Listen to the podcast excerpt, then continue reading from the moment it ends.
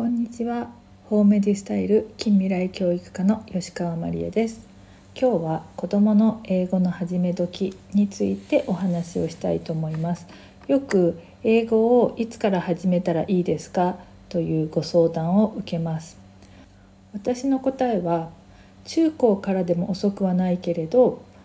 経済的に許すのであれば早期英語教育を英語が定着する小学校45年生ぐらいまで続けるのがおすすめということになります。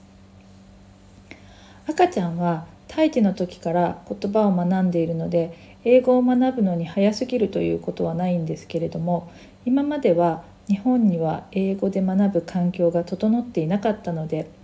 まあ、あのせっかくプリスクールに行っても小学校日本の学校に行くぐらいであれば中学で、えー、留学しても遅くはないですよ。もしくは国内の進学校から海外の名門大学に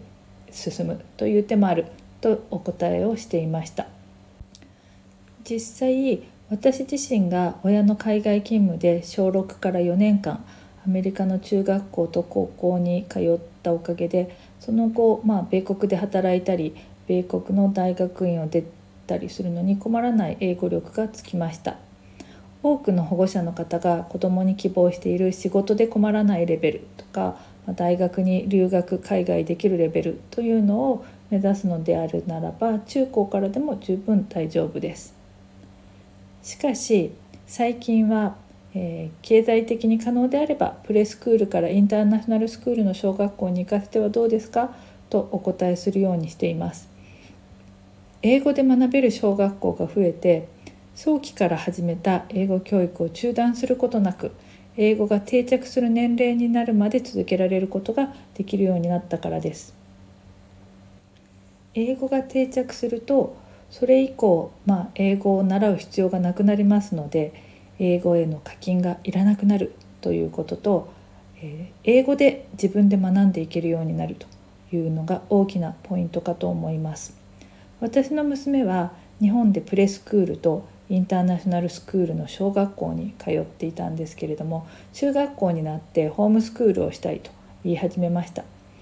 学習言語として英語がもうしっかりと身についていたので学校に通わなくて、えー、日本の東京でですねあの家で自分一人で勉強していても SAT や AP のランゲージアートのスコアも高くて英語で勉強する一人でやっても全然問題がありませんでした。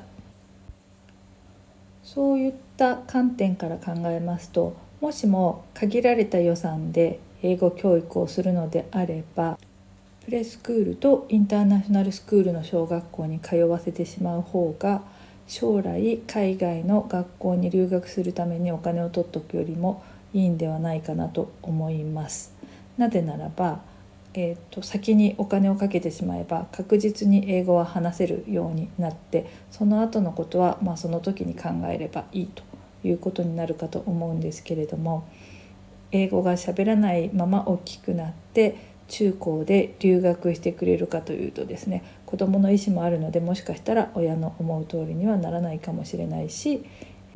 中高から英語を学び始めると仕事では困らない程度になるとは思うんですけれども早期英語教育をして英語が定着するまで学んできた子の英語力に追いつくことは多分難しいんではないかと思います。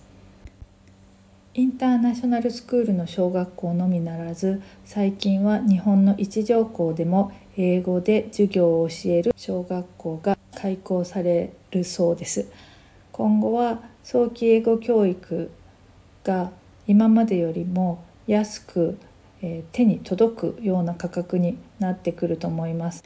英語はやっぱりこう英語の環境で学ぶというのが一番手っ取り早くて子どもへの負荷が少ないと思うんですね。なので、まあ、英語の早期教育定着するまでの教育というのが広まってくれたらいいなと思っています。